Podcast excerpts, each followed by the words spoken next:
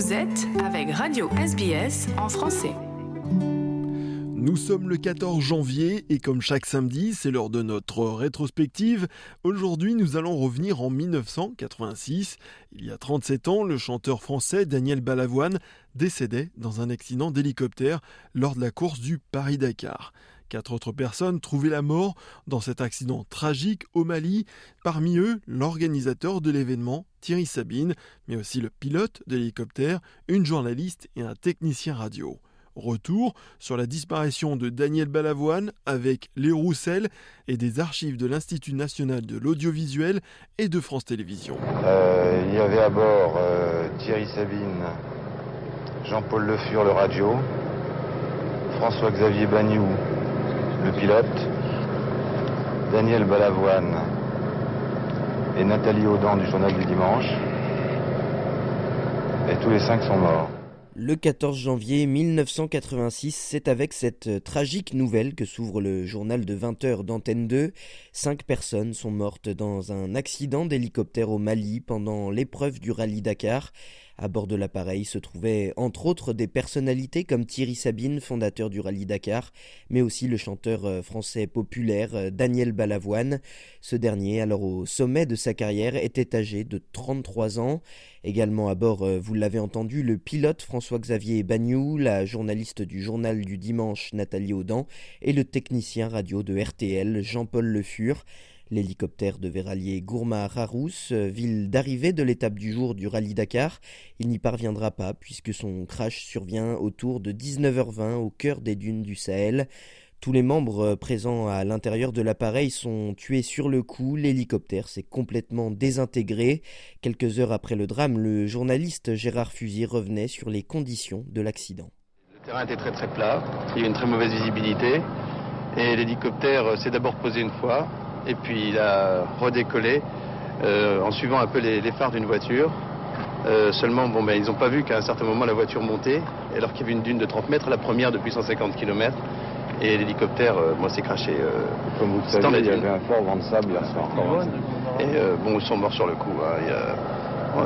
L'hélicoptère n'a pas brûlé, c'est complètement disloqué. Présent pour la course, Daniel Balavoine ne participait pas au rallye Dakar, une épreuve à laquelle il avait en revanche déjà pris part à deux reprises dans le passé, en 1983 et en 1985. Mais cette année-là, en 1986, il était venu dans le cadre d'une opération humanitaire. Son nom, Pompe à eau pour l'Afrique, qui, comme son nom l'indique, visait à distribuer et installer des pompes à eau dans des villages africains, notamment au Niger et au Mali, tout en profitant de la logistique de la course du rallye Dakar. Daniel Balavoine était impliqué dans différents projets humanitaires. La même année, en 1986, il menait déjà, avec euh, France Gall, Michel Berger, Lionel Rodcage et Richard Berry, l'opération Action École, qui visait à récolter des fonds dans les établissements scolaires français pour financer des projets précis sur le continent africain. Balavoine, c'est un chanteur populaire en France dans les années 80, on l'a dit, d'abord euh, avec la comédie musicale Starmania, mais aussi avec ses titres euh, Vivre ou survivre, L'Aziza ou encore euh, Je ne suis pas un héros.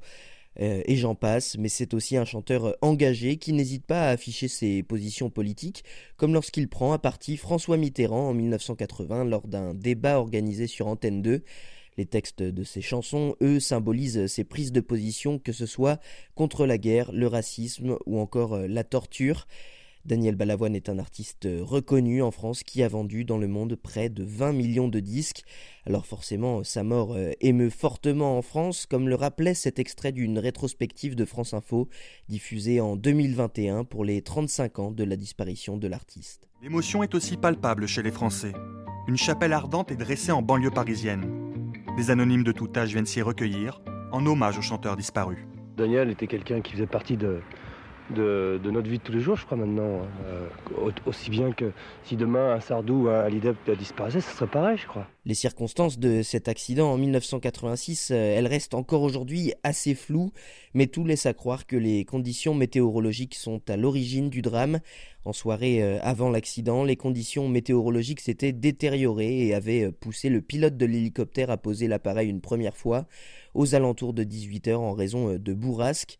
Malgré le vent, l'hélicoptère avait redécollé et repris la direction de Gourmara-Rousse un peu plus tard, avant de se poser une seconde fois à 22 km de l'arrivée.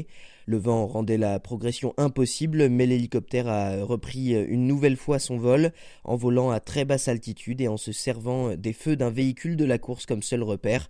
L'hélicoptère a finalement euh, heurté une dune, a été déstabilisé et a fini sa course en plein désert, heurtant euh, plusieurs arbres au passage.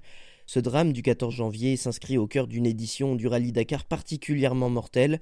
En 1986, le motard euh, japonais Yasuo Kaneko avait également été tué par un chauffard et l'italien Giampaolo Marinoni, après une mauvaise chute, était décédé deux jours après avoir franchi la ligne d'arrivée à l'hôpital de Dakar au Sénégal, emporté par une infection. Entre décès de pilotes, de membres de l'organisation, de l'assistance, de mécaniciens ou encore de civils, on estime aujourd'hui que le rallye Dakar a causé la mort de plus de 70 personnes depuis sa première édition en 1979. SBS en français. Partagez nos rubriques sur Facebook.